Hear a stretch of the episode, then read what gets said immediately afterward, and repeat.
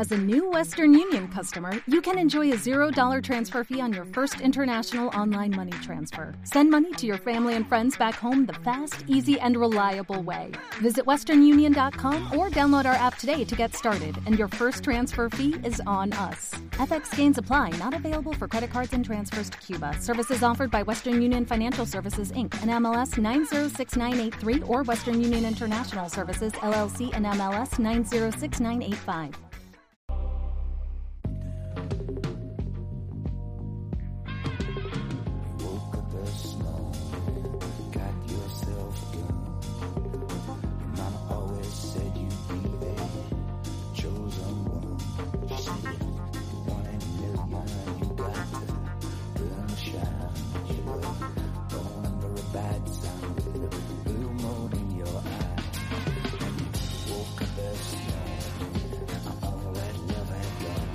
Bienvenidos a Watchlist, el programa mensual de fuera de series en el que repasamos las mejores series del mes que termina, que en este caso es septiembre, y en el que avanzamos las series que quizá pueden convertirse en el siguiente gran fenómeno o por lo menos en una serie que nos llame la atención, que nos guste y nos conquiste o que quizá nos decepcione, no lo sabemos. Será el mes de octubre. Yo soy Álvaro Nieva y para acompañarme en este nuevo Watchlist están conmigo Marichu Lazábal, ¿qué tal? Muy bien, vengo sobreexcitada y no solo porque haya descubierto una cafetería que me dan cafés de más de medio litro. Por el bocadillo de calamares, ahora hablaremos de eso. Y conmigo también Aloña Fernández Larrechi, ¿cómo estás? ¿Qué tal? Encantada de estar con vosotros. Pues si os parece, empezamos con este mes de septiembre, pero bueno, quiero, quiero preguntaros eh, si os ha parecido que, que, ha sido un mes fuerte, porque yo tengo la sensación de que sí, de que ha habido millones de series y sobre todo que nos hemos repuesto ya por fin a la sequía estival. Aloña, ¿para ti ha sido eh, difícil seguir el ritmo en este mes? No, porque, o sea, sí, no sé. A ver. Porque lo has visto todo, porque has pasado el No, eh, eh, he visto muchas cosas, he visto muchas cosas que tenía atrasadas, lo cual es bastante paradójico escoger este mes para ver cosas atrasadas, porque como hay un montón de cosas ya para ver, lo que pasa que yo soy ese tipo de persona, eh, bueno, lo he redescubierto recientemente, a la que le da mucha pereza ver una serie de dos horas y media, pero que le gusta tener cuatro capítulos para verlos uno detrás de otro. Cuando, cuando no son cosas de Netflix que vienen ya todas juntas, ¿no? Entonces, eh, sí que es cierto que se han estrenado muchas series, pero hay series que estoy esperando estrenar.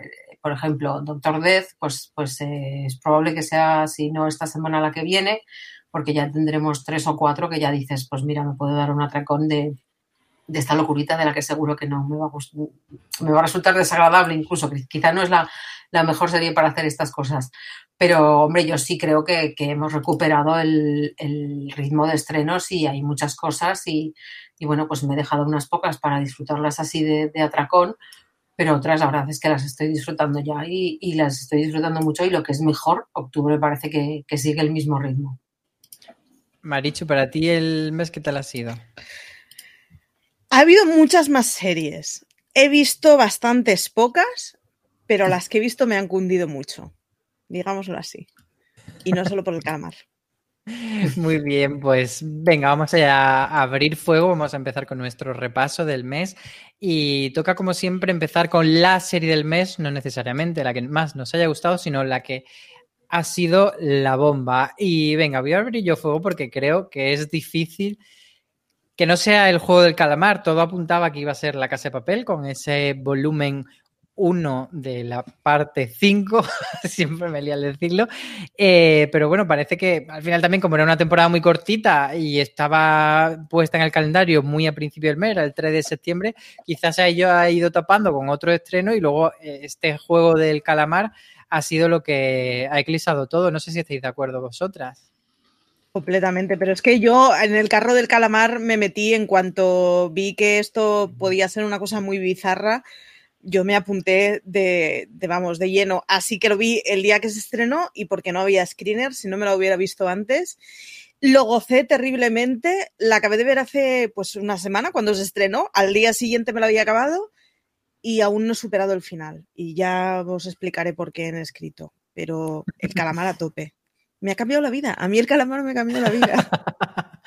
Eh, pero tengo que decir que tú la, mencionaste como rara y, un poco lenta. Yo esperaba que fuera una cosa muy bizarra y muy extraña. Y me he encontrado con una cosa muy bizarra y muy extraña, pero maravillosa. yo honestamente pensaba que era la típica serie que vería dos, tres episodios y diría, bueno, ya está, ya he hecho la gracia, eh, se acabó lo que se daba. Y no, no, es que el primer episodio ya me flipó, estaba dentrísimo y, vamos, me conquistó al segundo. ¿Y tú, Aloña, para ti cuál sería la serie del mes? ¿También crees que ha sido el calamar o, te has quedado fuera de esto? Y...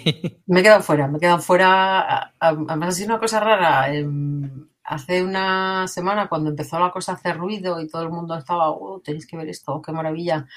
Fue un, ah, pues mira, pues, pues igual sí. Y entre que a lo largo de la semana la gente ha ido destripando cosas, hay capítulos que ha dejado traumas, como no sé si es el quinto o el sexto, y, no sé, ahora como que me da más pereza y no sé si me voy a subir al carro, a pesar de que el titular de la serie más vista de la historia de Netflix es muy, es muy seductor, ¿no? Porque dices, ¿por qué no me voy a subir yo ahí? Y ya para acabar de rematar y, confirmar que la serie más vista de Netflix es una serie coreana, que es probablemente lo más loco que nos podía traer este año, serie Filo.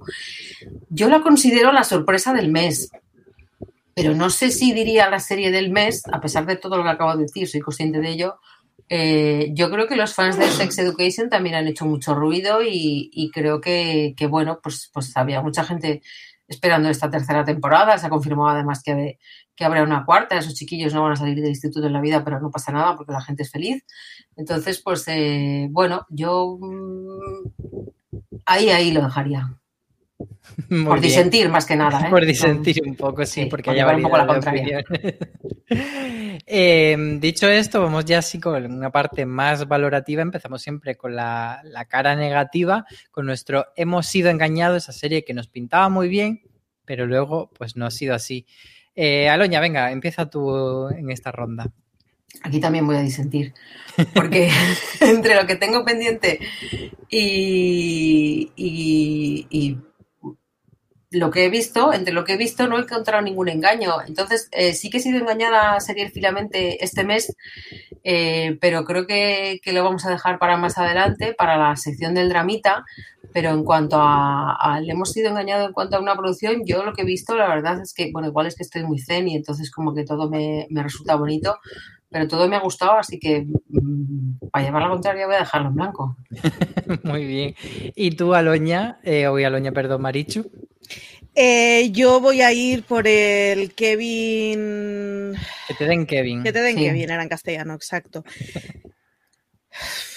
Es un poco marciana. La propuesta me interesa, o sea, tenía su gracia y sí que es cierto que eh, resulta gracioso como es el que te den Kevin es una sitcom rancia que se convierte, pues su protagonista, que es una ama es una, iba a decir una ama de casa, pero no, porque trabaja fuera de casa, pero al final es una señora que trabaja dentro y fuera de casa, que tiene un marido que es un fote, y entonces es la típica sitcom que hacía gracia en los 90, pero que ahora no hace ni un pelo de gracia la lectura social que nos explica.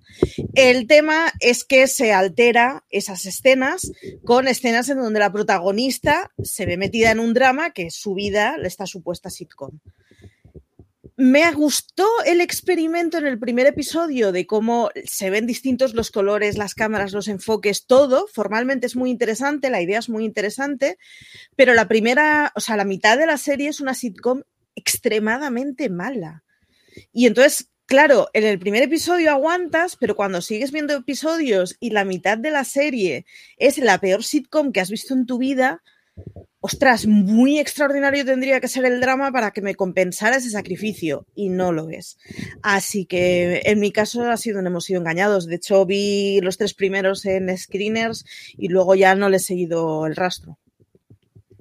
Y que quizás es una premisa que se, que se consume pronto, que tampoco. Claro, es una serie que no, una idea original que no aguanta mucho desarrollo. No tiene más que la premisa y, luego no es interesante más allá de, la premisa. Entonces, eso, pues, el primer episodio tiene gracia, pero luego ya, pues, pues es el niño repitiendo la gracia 20 veces que dices que sí, hijo mío, que ya lo hemos visto. Pues yo en este hemos sido engañados, estaba dudando entre dos pero como sobre Nine Perfect Strangers ya he hablado tanto en streaming como en el, en el propio review que le hemos dedicado a Nine Perfect Strangers, me voy a ir con la fortuna. ¿Y, ¿Y por qué hemos sido engañados? Pues porque nos venden, por un lado, una serie de aventuras y creo que no tiene tanta aventura o quizá cuando te dicen serie de aventuras y barcos te esperas como algo como muy épico y muy eh, más de acción y de repente son, digamos, aventuras burocráticas, aventuras de despacho y, y, gente hablando en despachos y luego porque nos venden la superproducción de Alejandro Amenábar y superproducción. Yo veo poco, yo veo una serie barata de, de interiores, como digo, de muchísimos despachos y luego sí que hay alguna escena pues, más cara de barcos de tal, pero y alguna cosa internacional, pero a mí no me, no me ha dado esos vibes de sobre todo porque me esperaba que era una serie en la que yo dijese, bueno, que nunca se ha hecho en España algo a este nivel y pues eh, sinceramente la templanza o el tiempo entre costuras me parece mucho más, eh, no sé si más cara porque no, porque conozco los presupuestos, pero que a los ojos me parecen mmm, más caras. Eh, así que en ese sentido creo que es una serie que se deja ver, bueno, vale, pero no es esa maravilla que estamos esperando, ni muchísimo menos. No sé si vosotros habéis tenido tiempo de, de ver algo o como es uno de esos menos de final, final de mes, eh, no ha dado tiempo, ¿no? Yo, yo pues es que he hecho un paquitas alas. Lo siento mogollón, pero he hecho un paquitas alas. Lo tenías en spam. Se me fueron los screeners a spam. Los he pedido dos veces en plan, es que no me han llegado.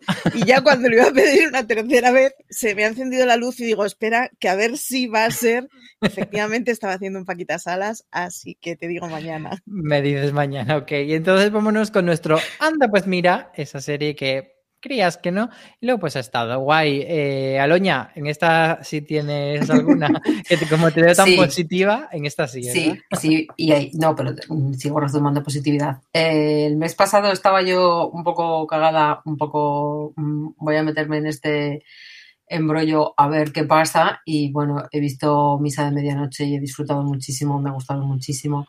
Ya sé que a ti, Marichu, no, pero ¿qué se le va a hacer? Y, bueno, eh, no es que no esperase nada, o sea, yo quería verla por, bueno, pues por, por Guilford, como dije en su día, y porque pues a todo el mundo le ha gustado todo lo que ha hecho Mike Flanagan. A mí de la maldición de Hill House no me pareció tan locura como, como, parece, como, como daba a entender la gente, pero bueno, quizá aquí es una vez más ¿no? el, el, el hype que juega una mala pasada que tú llegas quizá una semana o un mes tarde a, ver algo que ya ha visto todo el mundo y, bueno, pues te lo ponen tan arriba, tan arriba que, no, que no acabas de, conseguir eso que, que, parece que iba a ser. Pero bueno, eh, Misa de Medianoche me ha gustado mucho, eh, la he disfrutado mucho, eh, da más miedo el tráiler, que esto va para todos aquellos que son tan cagones como yo y que no les gusta el género del terror, del miedo y de estas cosas. Da miedo, da, da sustitos, hay sustitos y, y, hay sangre, pero, pero no es una cosa terrorífica. O sea, yo esta semana he dormido igual de bien o igual de mal que, que en las semanas anteriores y, y, la verdad es que está, está muy bien, eh, tiene un planteamiento muy interesante. A Netflix le está quedando un catálogo muy coreano, pero también muy religioso, sí. porque quiero recordar que el mes pasado, creo que además en este mismo apartado hablaba del reino, de la serie argentina, que va sobre, bueno, pues un, un político evangeli evangelista, evangélico, eh, bueno, muy religioso también. Entonces, pues, pues la verdad es que me resulta sorprendente, ¿no? Que que una plataforma que va tan de moderna pues se meta en, en este berenjenal que, que, obviamente pues bueno eh, tiene de cada una de ellas pues pues tiene un punto de vista no pero pero bueno yo creo que, que eh, me llama la atención que algo tan que puede parecer tan eh, poco moderno eh, pues como es la como son las religiones pues puedan dar tanto juego en, en, la cuestión dramática y la verdad es que es muy interesante, tiene diálogos muy interesantes, eh, hay actores que están muy bien, mm, de la gente que se encarga del maquillaje y de la peluquería quizá no se pueda decir lo mismo, pero bueno, no puede, no, no puede ser todo perfecto. Y, bueno, yo me he acojonado y debo de reconocer que por primera vez en mi vida, eh, sin ánimo de sonar petarda, eh, llegué a un punto en el que ya se me hacía muy tarde, me tenía que acostar y a la mañana siguiente, por primera vez en mi vida, eh, me fui viendo un capítulo en el metro. Es algo que no había hecho nunca en mi vida porque yo pensaba que las series se veían en casa, con una tranquilidad de casa y con una pantalla de casa. sigo pensándolo. El metro tiene muchos inconvenientes, pero no podía esperar porque tenía que ver ese final. Muy bien. Pues la verdad es que es un poco peleagudo ver el final de una serie eh, que quieres verlo a lo grande. Tienes a alguien al lado que está... y, que te puede spoilear incluso. Y el, no, a ese punto no, pero el reflejo de, la, de, las luces, el tal, el ruido, el se me va a pasar la parada, soy por, consciente de que no eran las mejores circunstancias, incluso me he planteado el volver a ver el último, pero, pero, es, pero es que necesitaba saber cómo acababa. Es que llega, es que llega al, al, último. Bueno, el último se titula Apocalipsis, no voy a decir nada más. nada más, que no entremos en terreno de spoilers. Eso Marichu, ¿cuál es tu sorpresita de este mes? He movido varias veces el título que he escrito, pero al final me voy a quedar. es que este mes me han gustado mucho. Estás muy indecisa. Estoy muy indecisa. Me voy a quedar con 13 de noviembre, que es una serie documental de Netflix que habla de los atentados de París del 13 de noviembre, de la sala Bataclan, todos esos atentados que hubo esa noche. Y me voy a quedar por una cosa, y es que yo lo vi por, por estas cosas casi completistas de, coño, un documental de un atentado en Netflix, vamos a verlo. ¿Cómo no voy a verlo? ¿Cómo no voy a verlo? Si es que tal cual, ¿eh? Fue en plan, pues habrá que verlo porque en algún momento de mi vida alguien me preguntará por esto, pues tendré que haberlo visto. Y lo que me encontré fue una cosa que narrativamente es súper interesante y es que no hay voz en off, no hay prácticamente o que recuerde eh, cortes de las emisiones de entonces de televisión y todo el relato se hace con respuestas de un montón de entrevistados. Esto lo hemos visto muchas veces. Estoy pensando, por ejemplo, en cosas como el documental de Rocío Carrasco o el de Nevenka recientemente, el rollo ese de que no oyes al, al preguntador y oyes solo al preguntado, pero es muy difícil de conseguir enlazar para hacer una narración cuando no es una persona, sino que estás hablando de 20 testigos distintos. Es muy interesante narrativamente, está muy bien. Luego, además, el contenido está bien, está bien explicado, etcétera. Tiene una serie de diagramas muy claros que te sitúan perfectamente de qué dimensiones de lo que estamos hablando, dónde está en el mapa cada cosa. Y si uno no conoce París, se orienta bien. Pero sobre todo me ha parecido una cosa sorprendente narrativamente. Así que echadle un ojillo a los que os guste contar historias porque es muy interesante desde ese punto de vista. Pues ahí queda esa recomendación de 13 de noviembre, esa serie documental de Netflix.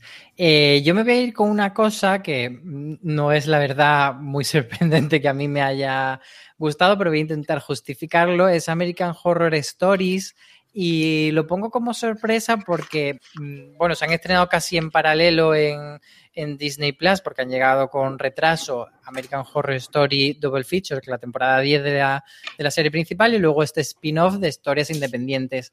Y el comienzo de Double Feature, a pesar de que he leído cosas bastante positivas de críticos americanos, etcétera, eh, a mí no me, no me ha acabado de sugerir demasiado, no me ha acabado de, de enganchar. Eh, y en comparación American Horror Stories me ha gustado un poquito más. Entonces, por esa comparación y porque esperaba que, que, que uno era como una especie de, de contenido lateral o de, o de entremés entre temporadas de American Horror, eh, y al final me acaba gustando un poquito más que el, original, me voy a quedar con, con esta. Aunque ya os digo que, que, bueno, que tampoco es una serie imprescindible que, que, es más como un regalo para los que nos gusta mucho la franquicia y, tampoco te pierdes gran cosa. Y además, como una serie de antología de historia independiente, pues siempre hay algunas un poquito más inspiradas que otras. Pero, pero, bueno, yo sigo ahí fiel a, a mi universo de, de, monstruito de Ryan Murphy, de sustitos y de casas encantadas. El niño de Ryan Murphy. Oye, que también le critico cuando toca, que no parezca que no, que de prom no hubo manera de, de comérselo.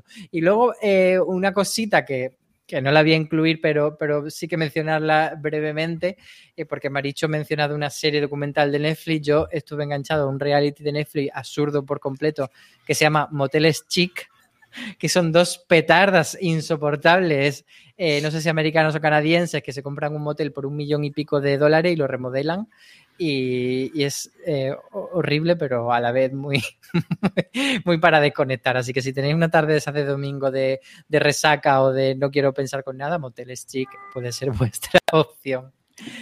Vámonos con el dramita del mes, que, es, que ha sido, pues no sé si una cancelación dolorosa, una polémica, una noticia que no sois capaces de comprender, Maricho. Yo sé que tú estás muy enfadada con algo, eh, porque ya sabemos cuándo llega eh, American Crime Story España, que será con la... Bueno, ¿cuándo no? Sabemos que llegará la sexta muy pronto, ese muy pronto puede ser dentro de tres días o de 20 meses, pero hay otra que sigues tú todavía enfadada porque no llega a España.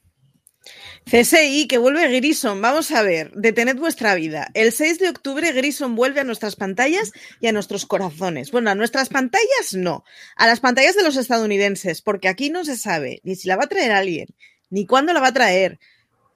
Yo estoy lo estoy llevando muy mal. Vamos a ver, es el regreso de Grison, no es cualquiera, es Grison pues es que no sabemos nada. Eh, CSI Las Vegas, ya, ya Y la verdad es que me sorprende que con, el enorme éxito que tuvo la serie en España en abierto, en Telecinco, que es cierto que luego, pues la última temporada decayó un poco, pero que no la compré medias, que no la, no, pero me refiero en cuanto a audiencia. Sí, sí, sí. Pero que no la compré Telecinco para vendértelo como un evento televisivo ya sea para Telecinco o para cuatro, es que me parece una locura y que tampoco la haya anunciado ningún canal de, de pago español. No sé si es que será una serie muy cara y no la han podido comprar. Mi sueño era verla como si fuera Eurovisión, con palomitas, el teléfono en la mano y comentando en directo en Twitter. Ese era mi sueño húmedo, lo tengo que reconocer. Y claro, es que, o sea, es que CSI es pre-Twitter. Es que, que yo recuerdo haber cogido el teléfono y llamado a amigos a las 11 de la noche en plan, oh Dios mío, que Griso me está perdiendo la audición a moco tendido lo estoy llevando muy mal. Aloña, ¿tú qué estás llevando también muy mal o qué te ha hecho enfadarte este mes? Eh, eh, mucho mejor la, segunda, que me ha hecho enfadarme este mes. Eh, pues por, no, por no perder las costumbres, me ha hecho enfadarme este mes la entrega de premios de este mes, que han sido los Emmy, que ya han pasado sus dos semanas, pero que yo hay cosas que todavía sigo sin, sin digerir, eh, bueno, eh, he más o menos asumido la chorrada esa de hemos hecho que el ajedrez sea sexy, que probablemente fue la mayor chorrada de la noche. Eh, he asumido que Scott Frank, que era un tipo al que yo más o menos respetaba hasta, hasta el domingo 19, pues se tomase la libertad de cascarse un, un speech de 3, 4, 5 minutos, no sé hasta cuándo llegó, y además lo hizo como diciendo, porque yo lo valgo, o sea, se hizo un L'Oreal en toda regla pero lo que no he acabado de asumir es que dejasen a, nuestra querida Mer sin su, sin su la mejor miniserie, que creo que era quien más lo merecía. Eh, voy a decirlo sin tapujos, sé que hay gente que me va a odiar, pero Gambito de Dama está tremendamente sobrevalorada. Tanto, tanto la miniserie como lo que se supone que ha hecho por, por, por el ajedrez porque eso de que haya gente que diga tan libremente, no, es que han conseguido que una mujer inspira a un montón de chicas para jugar al ajedrez, bueno, eh, es que ha conseguido una mujer que tiene muchos problemas con, el alcohol y con, y con las pastillas, que creo que es un detalle que no deberíamos olvidar, ha conseguido que muchas mujeres jueguen al ajedrez. Vale, perfecto, pero no nos olvidemos de todo. Y creo que está sobrevalorada y creo que Mer nos hizo pasarlo muy bien y, bueno, eh, yo la disfruté mucho, ya lo sabéis, ya lo comentamos aquí, eh, a tope con Kate Winslet. Sí que es cierto que, tuvimos el consuelo de que tanto ella como Julian Nicholson eh, sí que se llevaron premio y, Evan Peters, que ya fue lo mejor de lo mejor. Pero bueno, pues me quedó, me quedó ahí esa espinita. Es cierto que es una espinita, que, que, el resto del palmarés estuvo muy bien, a tope con Ted Lasso, y con esta gente que sube a recoger premios como, como si fuesen em, gente de carne y hueso y no gente que lleva recibiendo premios toda la vida, que también es bonito.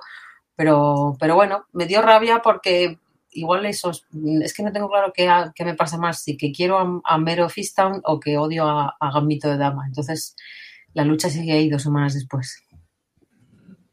Pues ahí queda esa reivindicación de Mero Fistown, que yo creo que eh, estamos todos de acuerdo en que es una serie maravillosa y, que se merecía efectivamente ganar ese premio. Yo eh, me voy a ir con, una cosa que no me ha gustado eh, nada por parte de, Netflix, que han sido los spoilers de la casa de papel. tuvieron muy poco respeto a la hora de, bueno, de, decir que estamos en un mundo en el que se supone que la serie la gente la ve cuando y como quiere y de repente mm, la serie de Netflix tiene una caducidad de muy pocos días. Eh, si no recuerdo mal, pues eso, lo tenía por aquí apuntado. El, 3 de septiembre fue cuando salió los episodios, que eran cinco episodios, y el 12 de septiembre ya estaban ellos mismos haciendo spoilers en Twitter con eh, lo que era, no lo voy a decir evidentemente, pero con lo que pasaba al final de ese último episodio. Y, me parece, bueno, y encima es que en Argentina y México incluso levantaron una cosa que le llamaron el Monumento de los Caídos y salían cuatro personajes que habían muerto en temporadas anteriores y, como si fuesen los, los de estos, los esclavos de Miguel Ángel, una piedra eh, sin esculpir con la siguiente persona que debería ser de estar en ese Monumento de los Caídos y a los pocos días de sacar la temporada le dieron los cincelazos y descubrieron quién era, o sea que era un spoiler físico. no me había enterado yo de eso, qué grave. Sí, sí, sí, Hicieron un monumento físico del spoiler, que ya es como voy por la calle y no puedo librarme siquiera. Entonces, me parece que. Qué grave y qué forma de asumir que tus series tienen una vida cortísima, ¿no? Sí, porque yo entiendo que ellos quieran estar en el, pues eso, en la conversación social de todo el mundo está diciendo qué pena que pase esto, o qué fuerte que pase esto, o qué guay que pase esto, y ellos quieran hacerse más con esa comunicación que tienen, que es como intentar ser muy juvenil, vale, entrar ahí. Pero es que no me vale que pase una semana y media y ya me lo esté spoileando por, por Twitter en la cuenta oficial, es que me parece, vamos, de locos. Así que esa es mi, mi rabieta este mes. Estaba pensando antes, cuando hemos empezado el podcast, de no, como me fui unos días de vacaciones, no tengo dramita del mes, estoy muy zen y ya veo que no. Vámonos con la mejor o la peor serie del mes. Elegís darle amor o darle odio a una serie. Eh, Marichu, ¿qué vas a hacer? Me lo he pasado o me lo estoy pasando muy bien con Vigil y es la que más estoy gozando. El final de Lucifer ha sido perfecto. Pero tengo que poner una serie tanto como la mejor como la peor. El primer episodio. ambas, yo tengo vato. El primer episodio de Fundación. Una serie, o sea, una. espérate, que a ver si lo entendí. Una serie que es a la vez la mejor y la peor del mes. Te escucho, te escucho. El primer episodio de Fundación es todo lo que le podía desear. Es pornográficamente caro. O sea, es una cosa extremada es maravillosa, están muy bien llenados los huecos eh, respecto a la obra original, está muy bien modernizada, es de verdad, es que es perfecto, es un primer episodio que dices, es todo lo que le podía pedir a Fundación, guay. En Fundación hay muchos saltos de tiempo en toda la historia y además hay cosas que se explican en el previo que luego tienen sentido, que tienen sentido en la trilogía original y tal. O sea, es, una cosa narrativamente compleja, ¿vale? Entonces, eh, yo entiendo que te, te, tomes libertades. Bien, acaba el capítulo 1 y el capítulo 2, que no pasa al día siguiente, pasa un tiempo después. De golpe, te cambian absolutamente todo lo que has visto y hay una relación romántica. Y empieza así el capítulo. Y no quiero, no, voy a detallar más por, por, no spoilear, pero una relación romántica entre dos personas, pues eso, pues un sapo y un calamar. O sea, no se conocían de nada, no tenían nada en común, no nada. Y de repente cojo y ala, ala, morreo, pero ¿qué es esto? ¿Pero qué es esto? O sea, principio del segundo episodio. Y me cascan una relación dramática, sentimental, rosa y pastelosa en una cosa completamente distinta. Y además hacen que el que la protagonista de Fundación pase a ser una mujer, que era una cosa muy interesante, pase a estar como herramienta de una perversión de decir, joder, pues al final solo vale para parir. Yo ya está, ahí lo dejo. O sea, es caricaturizar a la mujer en el segundo episodio y encima, joder, una serie de ciencia ficción buenísima. Yo no sé qué van a hacer en la tercera semana, pero a mí ya me tienen eh, súper feliz por el primero y encabronadísima por el segundo. A lo mejor los impares son muy buenos y los, y pares son buenos. Habrá que ver si van alternando de esa manera o, en qué proporción se da la mejor y la peor en el resto de episodios. Aloña, para ti, ¿cuál ha sido el, el serión del mes o la gran decepción del mes? Yo, aunque eh, todavía no, no, ha terminado, creo que quedan tres capítulos. Eh, la ha comentado Marichu, me voy a quedar con Vigil. Por, por bueno, pues está ahí Suran Jones. Vigil, conspiración nuclear. Conspiración nuclear, el mejor título. hay que dar el, subtítulo y decir. Es que el subtítulo que nos hemos sacado de la manga aquí en España, porque el subtítulo no está en, en el original, eh, me recuerda un poco a la caza del octubre rojo y me acuerdo de, de Sean Connery más que de, de Suran Jones. Eh, bueno, Yo solo em, digo que este mes he visto la caza del octubre rojo y marea roja. O sea, Ah, pues igual. en ese rollito Este mes tienes dos obsesiones, una son los calamares y otra son los submarinos. Te está quedando muy acuático todo.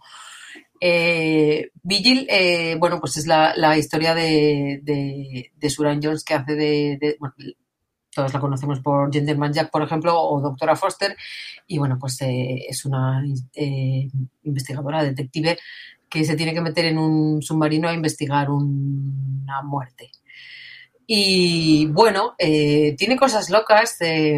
cuando crees que ella no te va a sorprender, siempre te sorprende un poco más. Y, bueno, no, no, no es quizá tan redonda como, como otras producciones de la BBC, pero sí que consigue engancharte, sí que consigue que, estés ahí pendiente de lo que está pasando. Y a mí la verdad es que me ha gustado mucho. Sí que es cierto que todavía no hemos visto el final. Pero bueno, a mí eh, yo, yo la doy como, como la mejor del mes, habiendo hablado ya como he hablado de, Misa de Medianoche.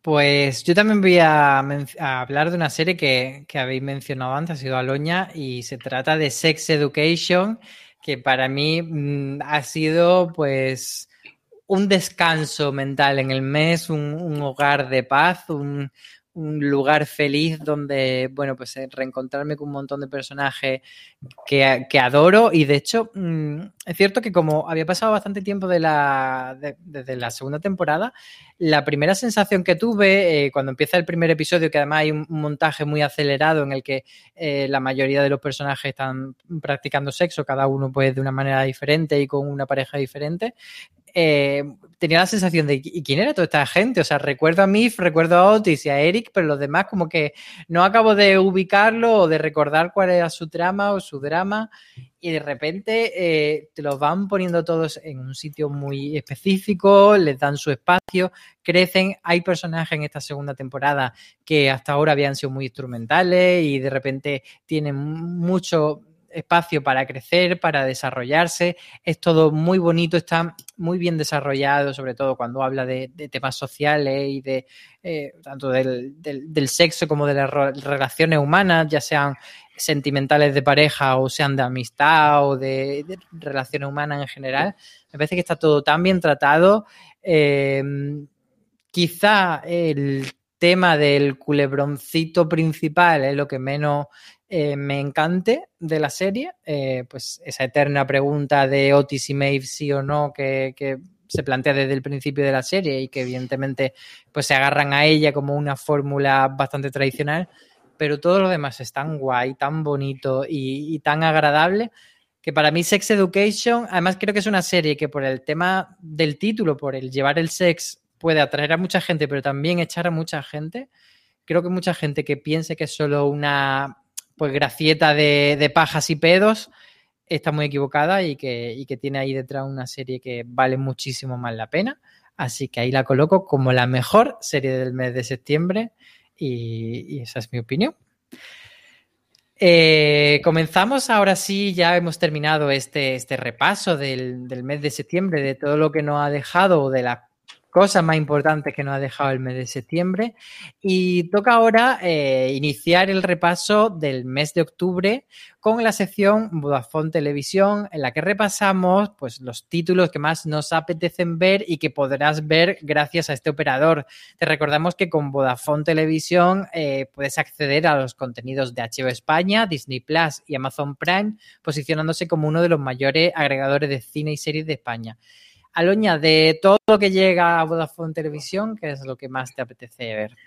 Bueno, lo que más me apetece ver a mí, lo que más le apetece ver al mundo, al mundo, al mundo que conoce a los Roy, lo que más le apetece ver es eh, la tercera temporada de Succession, Sucesión para los castellano parlantes, que, que vuelve a, a, HBO este, este mes de octubre y bueno, la verdad es que concretamente el día 17 eh, que llegue ya, o sea, además, eh, bueno, hemos visto el tráiler, eh, sabemos lo que la seguimos, sabemos cómo se quedó en altísimo al final de la segunda temporada y luego, pues si, si nos faltaban alicientes, la, la, última campaña de marketing ha jugado con, con, los personajes, con una línea divisoria en la que los personajes pues aparecían a un lado de la línea y a otra, no aparecían, o sea, había cinco fotos, cuatro o cinco fotos diferentes en las que los personajes estaban colocados de manera diferente, lo cual pues añade un poco más de intriga y misterio a lo que viene siendo eh, con perdón, la familia más cabrona que hay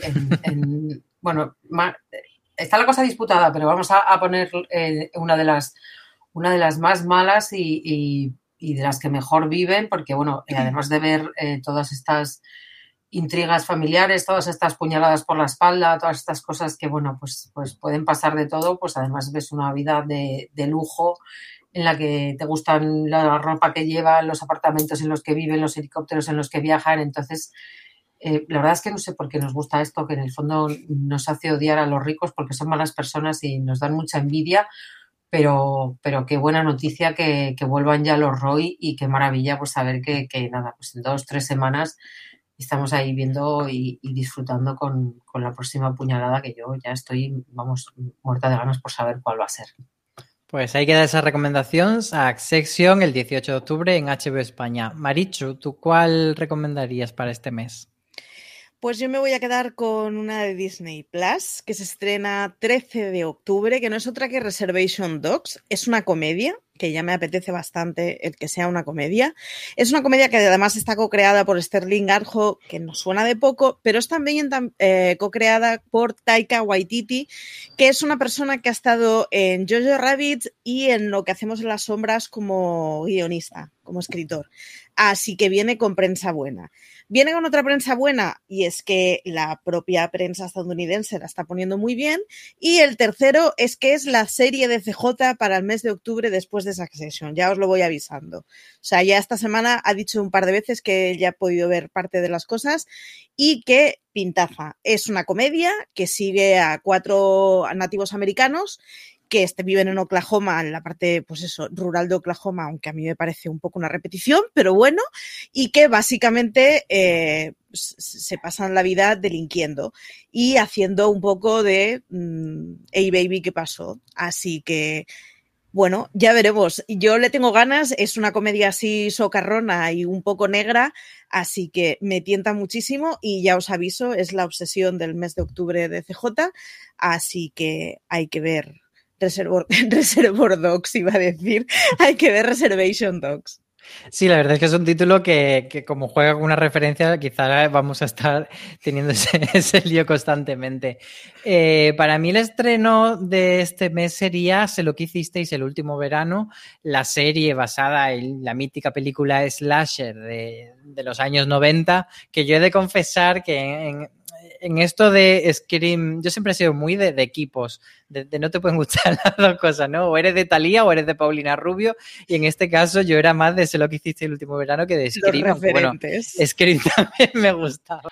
Entonces Amazon Prime Video estrena el 15 de octubre esta eh, revisitación al universo de Sé lo que hiciste el, último verano, pues con adolescentes nuevos, evidentemente, porque Jennifer Love ya no tiene edad de de hacer de, de adolescenta, pero eh, tendremos además una premisa muy similar. Son, pues eso, unos chavales que en la noche de su graduación tienen un fatídico accidente de coche y desde entonces pues son acechados por un brutal asesino que intenta cargárselo a todo. Y tengo curiosidad por ver cómo adaptan pues eh, tanto el género del slasher que sí que en televisión ha llegado en los últimos años bastante, pero cómo, mm, bueno, pues adaptan la premisa para que sea suficientemente entretenida y, nos dure varios episodios y a ver cómo dosifican.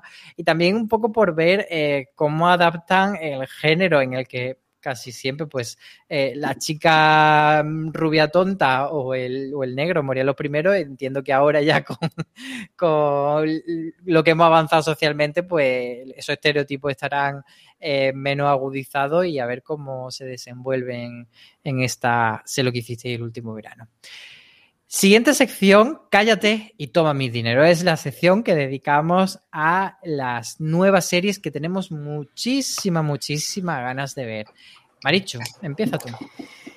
A ver, iba a decir la serie que vas a decir tú, porque ya lo he visto yo en el guion.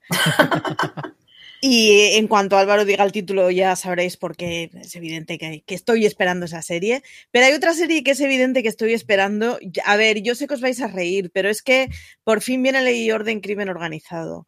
Eh, mentiría si nos dijera que me hace muchísima ilusión poder ver eh, Ley y Orden Crimen Organizado. Así que mm, nada, a los que os gusten los procedimentales, seguidme en esta aventura. Eh, estrenan el viernes el 22 de octubre, así que me quedo con ella.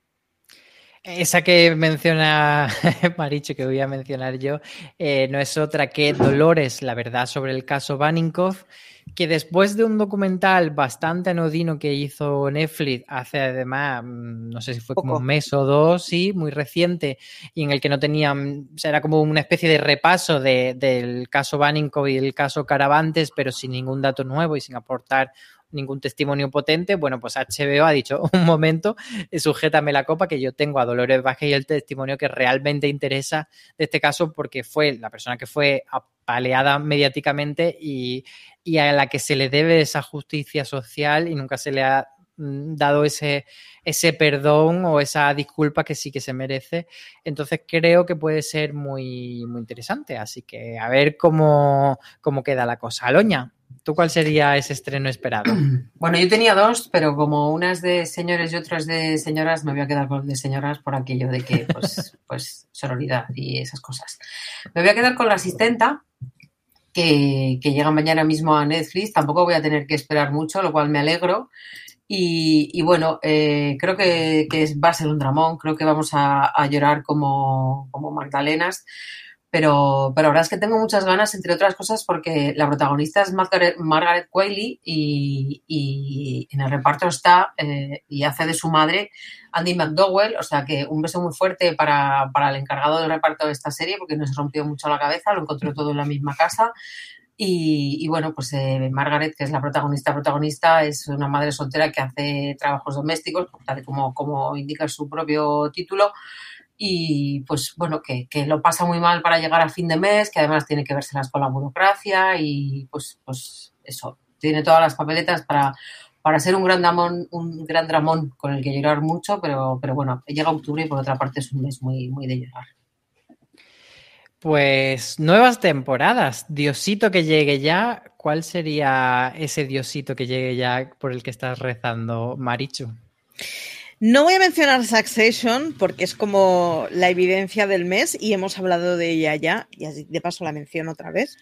Pero viene la tercera temporada de You. Eh, lo que fue la segunda temporada de You, eh, en audiencia en la web, de verdad, nos hacéis una idea. O sea, fue una pasada y, y yo escribí varias cosas y recuerdo esos días estar hablando solo de You con todo el mundo. Así que tengo muchas ganas de que vuelva You. Pero es que también tengo muchas ganas de que vuelva Locan Key.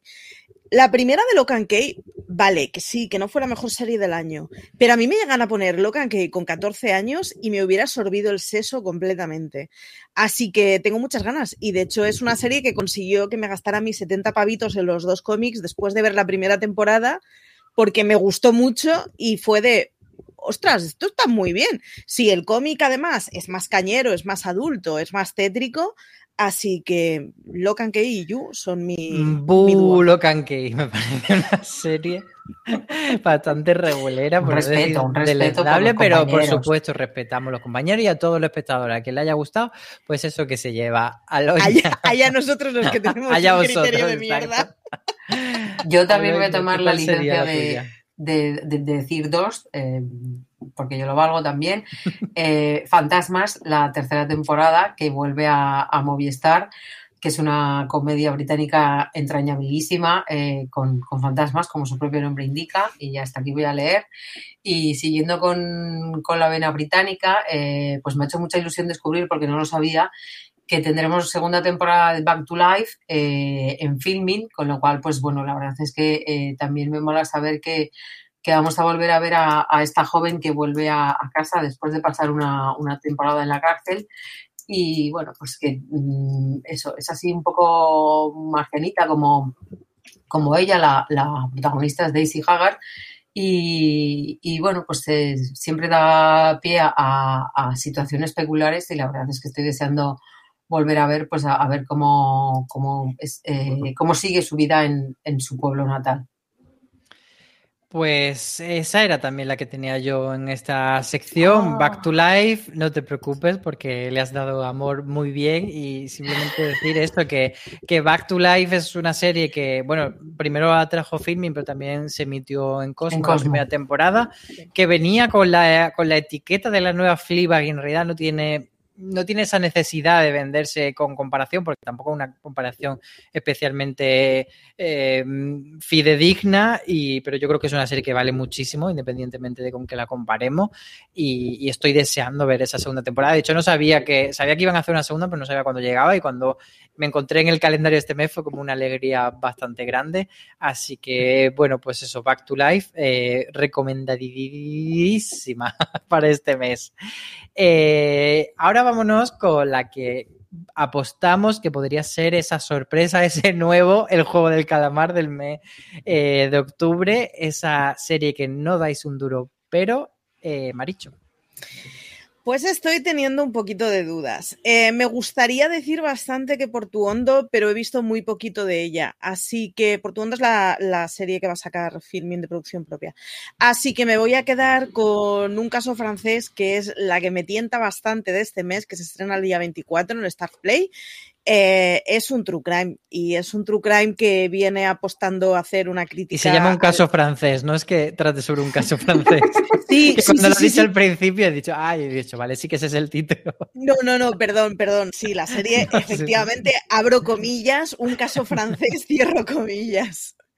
Eh, y cuéntanos, cuéntanos de qué va. Como su propio nombre indica. Es un caso y es francés. Es un crime de un caso francés. En Italia. Exacto. El otro día me pidieron una definición de true crime y le dije, pues es true y hay crime. Pues tal cual. Pasa exactamente lo mismo con esta serie. Es un caso y es francesa. Eh, y es nada, la explicación del asesinato de Villemin y viene con con la prensa de ser una crítica a los medios y a cómo se venden las lecturas de los casos criminales en los medios y tal. Viene con prensa de centilla. Tengo bastante ganas de verla y además es que tengo que reconocer que yo apuesto a tope por el archivo de Star Play casi siempre. Pues muy bien con esa recomendación. Aloña, ¿cuál sería la tuya? Pues yo eh, me voy a quedar con lo que ha nombrado Marichu, que no ha acabado de desarrollar, porque, bueno, eh, la verdad es que he tenido la oportunidad de ver el primer capítulo de Doctor Portuondo. Ya sé que no es mucho, ya sé que son seis y solo he visto el primero, pero.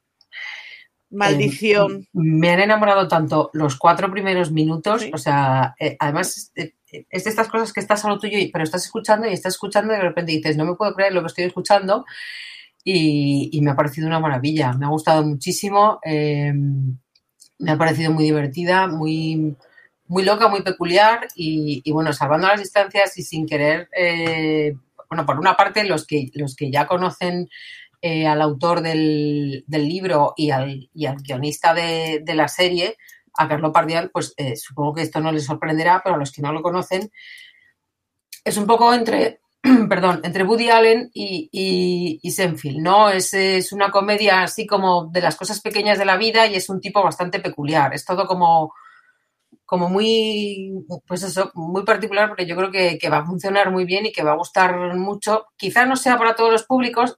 Tú, Álvaro, has puesto el nivel muy alto con eso de quién va a ser el próximo juego de calamar. Ahí no voy a llegar, no, no, Vamos, todos mis. Bueno, pero yo creo que mis buenos deseos a filming, pero no creo que lleguemos a ese nivel. Casi lo has puesto tú más alto, eh, con, pues eso, eh, no, entre Seinfeld y entre Seinfeld y Allen, yo creo que una etiqueta incluso más es, alta. Es un tipo de humor, y en el libro lo, lo pone, es un tipo de humor muy, muy Woody Allen, ¿no? Es un tipo neurótico, es un tipo peculiar. Recordemos que el, el doctor Portuondo, Portuondo es un terapeuta, entonces eh, bueno, pues, pues vamos a ver al protagonista tumbado en el diván y, contándole sus cosas. Entonces, pues creo que, va por ahí, si no, no quiero que, se, me, se me malentienda. Pero, pero bueno, pues eh, yo la verdad es que me, ha sorprendido, me ha gustado mucho ese primer episodio. Y bueno, son seis, así que además dicen que, va increciendo, que la cosa mejora, así que pues, pues deseando ver los, los cinco restantes. Pues mi posible tapada es una serie de Apple TV Plus que se llama Invasión y como su nombre, su propio nombre indica, trata sobre una invasión de alienígenas. Es una serie de ciencia ficción creada por Simon Kimber, que es el, guionista de Marte, la película Marte, y junto con David Whale eh, hizo la serie Hunters. Viene un poco eh, con la coletilla de la serie que le ha costado 200 millones de dólares a Apple TV Plus, pero la incluyo en esta categoría porque creo que todavía como que no ha sonado mucho, no se ha hecho muy conocida y la gente no la tiene un poco en el radar. Entonces, se estrena el 22 de octubre, o sea que es de las de casi final de, mes y, tiene, por ejemplo, a, como digamos su gran estrella eh, Sam el, mítico actor de, Parque Jurásico, que también lo hemos visto en Peaky Blinder últimamente.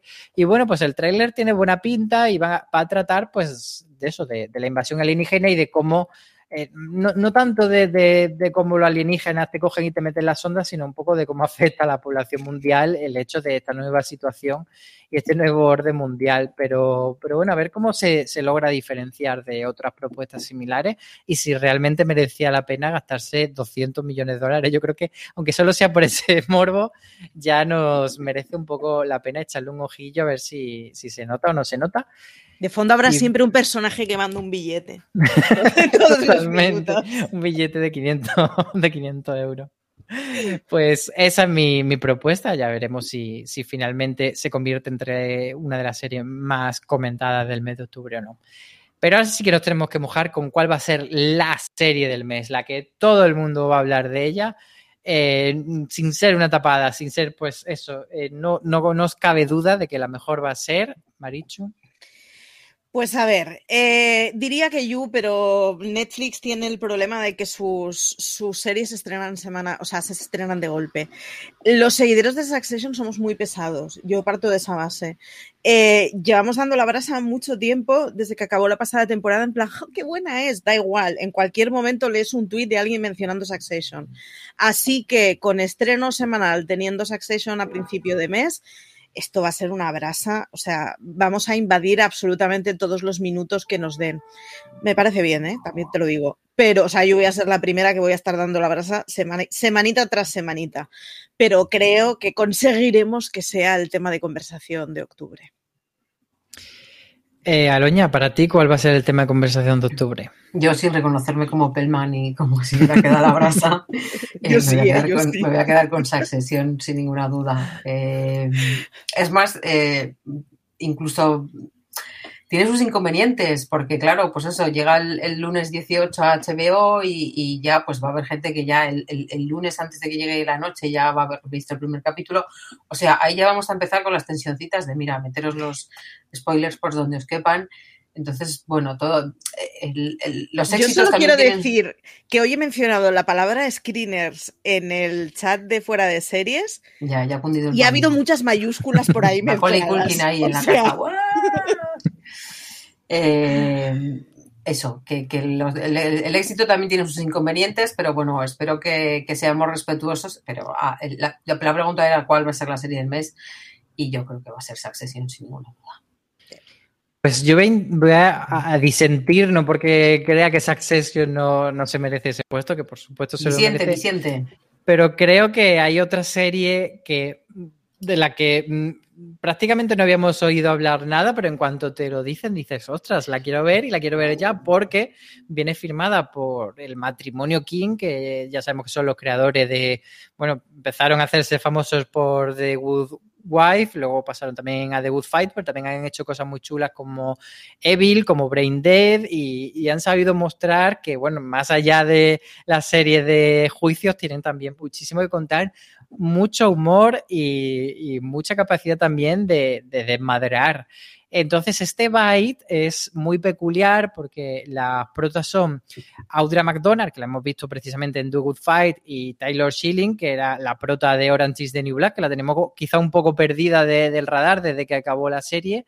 Y, aquí la va a traer esta serie Movistar el 23 de octubre y es una serie mm, que empieza contándonos las vidas de estas dos mujeres que interpretan a Rachel y Lily, una de ellas es médico y otra se gana la vida haciendo sesiones de, de sadomaso pero que están en mitad de una pandemia mundial, en el, vamos, básicamente el confinamiento por el COVID-19. ¿podría darnos un montón de pereza una serie sobre dos personas en el COVID? Wait a minute, aquí hay un girito, hay un girito, y es que hay una variante mortal del virus que va a desatar una pandemia de zombies. Entonces, Álvaro no ha tenido bastante con 2020 y 2021, señores. Pero creo que, es, creo que es muy guay contar la pandemia mm, que hemos vivido y luego darle... la versión extrema. Exacto. Eh, es eh, después de los zombies cuando realmente volvemos siendo mejores personas. ¿eh? Yo de todas Exacto. maneras estoy por proponer una nueva sección entre las que no damos un duro, la serie del mes y que llegue ya, y es la serie apocalíptica del mes, porque, bueno, todo esto tú deberías hacértelo mirar, Álvaro, porque has pasado de los alienígenas a los, a, a los virus y los zombies, con lo cual a ver si se acaba el mundo de una vez. Básicamente ese es el mensaje. Optimismo. Sí, sí, va a tope. Yo solo digo que ayer a la noche España era literalmente mayor que anteayer. Quiero decir, estamos en un momento en que se están creando nuevos deltas en medio de una pandemia. ¿De verdad queréis tentar a los zombies? Sí. No sé, Álvaro parece que sí. A ver, eh, es que confío mucho en el matrimonio King. Eh, creo que pueden coger, em, además que me parece muy interesante porque hemos pasado de contar eh, los confinamientos de esa forma medio indie que nos intentaron vender de la serie del confinamiento a series, bueno, que siempre ha habido, apocalípticas, pero que no tocan el, el, COVID, que parece que además hay un tabú.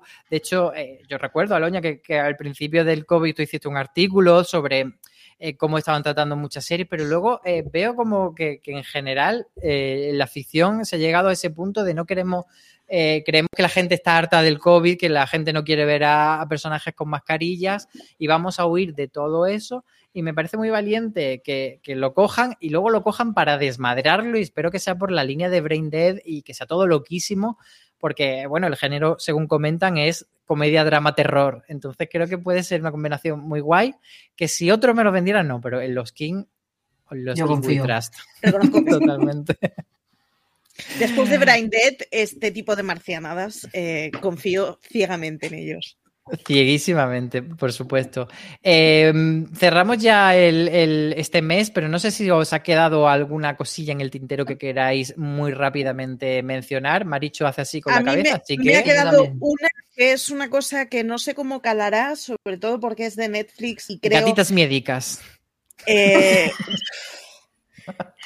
Igual es el nuevo calamar.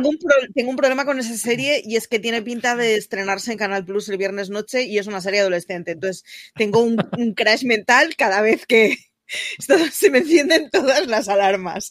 En fin, no, yo a lo que iba, esa, el código que valía millones, creo que es una serie a la que le va a quemar mucho el, tipo de emisión de Netflix que sea todo del tirón, pero el código que valía millones es mm, Berlín, años 90, hay una pareja que desarrolla un código que, en fin, luego daría una denuncia contra Google por plagio.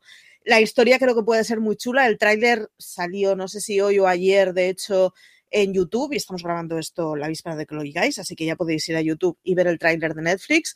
Tiene bastante buena pinta y yo la verdad es que le tengo muchas ganas, aunque creo que le va a pasar la emisión de Netflix de todo el tirón. ¿Y la tuya cuál sería, Loña? Eh, van a ser dos, perdón.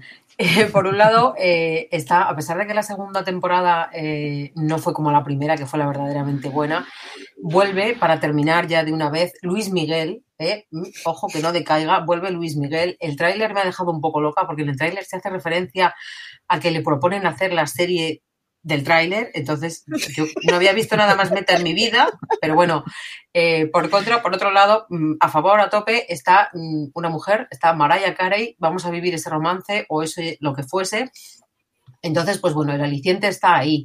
Y por otro lado, eh, es una serie muy esperada. Yo no sé si tengo muchas ganas, entre otras cosas, porque cuando el, el protagonista falleció, eh, todo el mundo le alababa y la verdad es que no sé si yo si era una persona, era un gran futbolista, pero no sé si era una persona eh, digna de ser alabada. El 29 de octubre por fin llega una de las series más esperadas por los amantes del fútbol, que es Maradona Sueño, Sueño Bendito o Sueño Bendito a, secas, no sé si lleva el nombre, no lo lleva, al final no, no lo tengo muy claro. Y bueno, pues eh, yo creo que generará mucha expectación.